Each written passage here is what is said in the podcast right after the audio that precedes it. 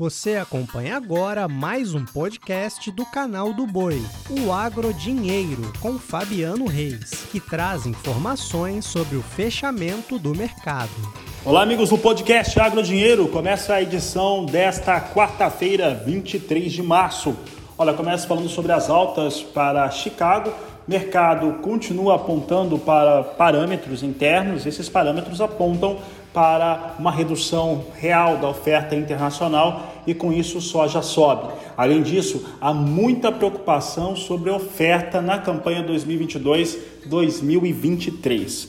Soja fechou na posição de maio hoje com 17 dólares 20 centes mais 6 o bushel, alta de 1,43%. Julho 17 dólares mais 4, alta de 1,30%. Agosto, 16 dólares 54 centos mais 2 por bushel, alta de 1,25%. E setembro, 15 dólares 64 centos por bushel, com alta de 0,94%. E olha, além dos fatores dos parâmetros, a quebra na América do Sul, preocupações com fertilizantes, principalmente no maior player do mercado internacional, que é o Brasil, para plantar em setembro, nós temos aí uma, um mercado que é comprador e pouca oferta. Isso está trazendo a alta para a soja e é por isso que nós conversamos agora com Marcos Araújo, analista da Agriinvest, que traz o seu posicionamento. Marcos, como que vocês estão avaliando esse momento, esse cenário para o mercado da soja, que ainda por cima de tudo isso tem o um problema geopolítico com a invasão russa à Ucrânia? Boa tarde. Obrigado, Fabiano. Muito boa tarde a todos. É um cenário que vem agora construindo uma hipótese de escassez de alimento para o próximo ciclo produtivo a nível mundial muito preocupante, Fabiano. Uh, não só a ausência da produção ucraniana para o mercado internacional, como também essa crise de fertilizantes, principalmente o potássio, que cai como uma bomba no agronegócio brasileiro, uma vez que o nosso tipo de solo, solos do cerrado, latossolas, são deficientes em potássio, nós sabemos aí da fertilidade do solo a lei do mínimo, e na ausência de um mineral, toda essa produção fica comprometida. Portanto, isso daí o mercado ainda não está olhando toda essa preocupação no Brasil. Nós temos embargos sobre a Rússia e a Bielorrússia, ah, falando números redondos, cerca de 50% do potássio que o Brasil importa vem desses dois países que estão embargados. E Fabiano, o Brasil importa anualmente praticamente 12 milhões e 500 mil toneladas.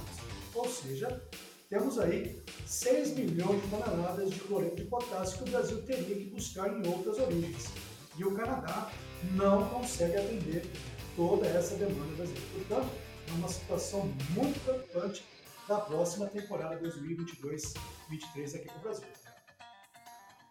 Marcos, é, em relação a, ao que nós temos hoje, causado até pelo cenário internacional e todas essas variáveis, é, aqui no Brasil, principalmente o ritmo de comercialização e como que o produtor tem vendido a sua soja, numa expectativa também de safra bem menor do que era o potencial agrícola, como que ele deve fazer essa comercialização? Ele está fazendo mais lento mesmo. Esse modelo de negócio tem sido mais ajustado para o momento? O produtor brasileiro, aí, quem vive aí, quem tem mais de 40 anos e viveu a época de inflação, Fabiano, nós íamos de manhã no mercado, era um preço. Depois do almoço, você ia lá, você tinha um pessoal do supermercado etiquetando um novo preço nas prateleiras. Então, nós temos uma cultura de inflação muito arraigada uh, em grande parte da produção dos produtores brasileiros. Então, o produtor está vendendo muito pouco, da mão para a boca, até porque também uh, manter os grãos uh, no armazém é uma forma de você se prevenir contra a inflação. Então, o ritmo de venda está muito baixo e muitos produtores estão deixando de vender soja nesse momento em função da grande queda. Quem tem grão disponível está optando nesse momento por vender o milho, segurando a soja para o segundo semestre, porque é uma produção brasileira de 123 milhões de toneladas.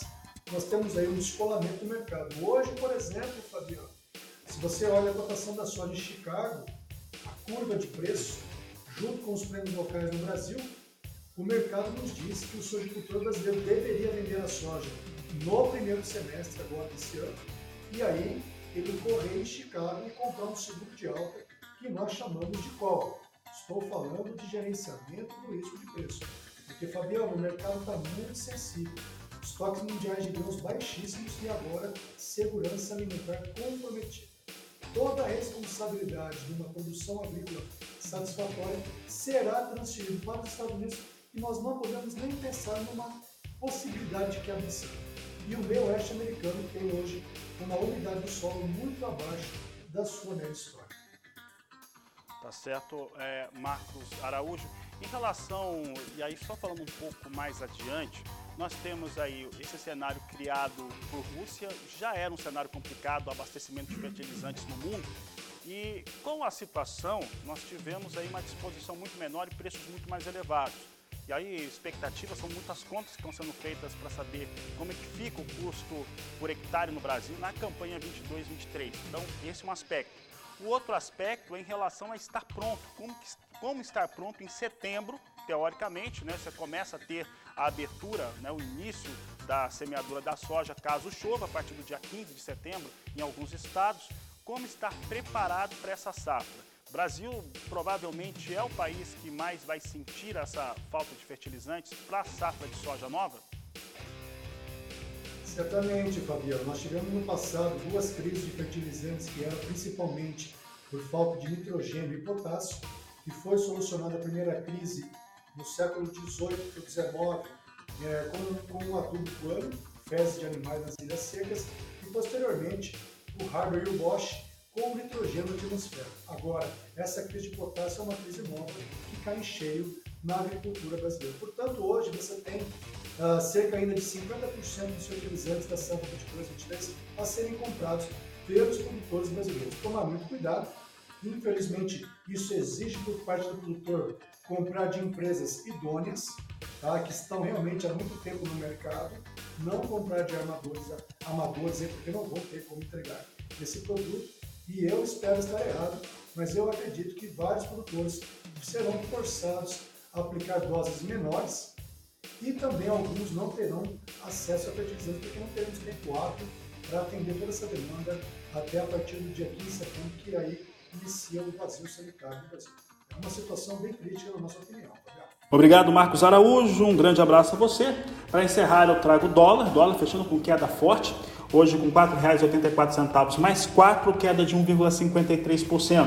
Esse fator foi determinante para o recuo da soja no mercado brasileiro. Porto, por exemplo, tivemos aí valores na referência em 203 reais em um dia de altas expressivas para a soja de Chicago e de prêmios sendo mantidos. Com essas informações, encerro essa edição do podcast Agro Dinheiro. Desejo a todos um, um excelente final de tarde, uma ótima noite, um grande abraço e até amanhã. Você acompanhou o podcast Agrodinheiro. Para mais informações, acesse o nosso portal sba1.com. Até a próxima!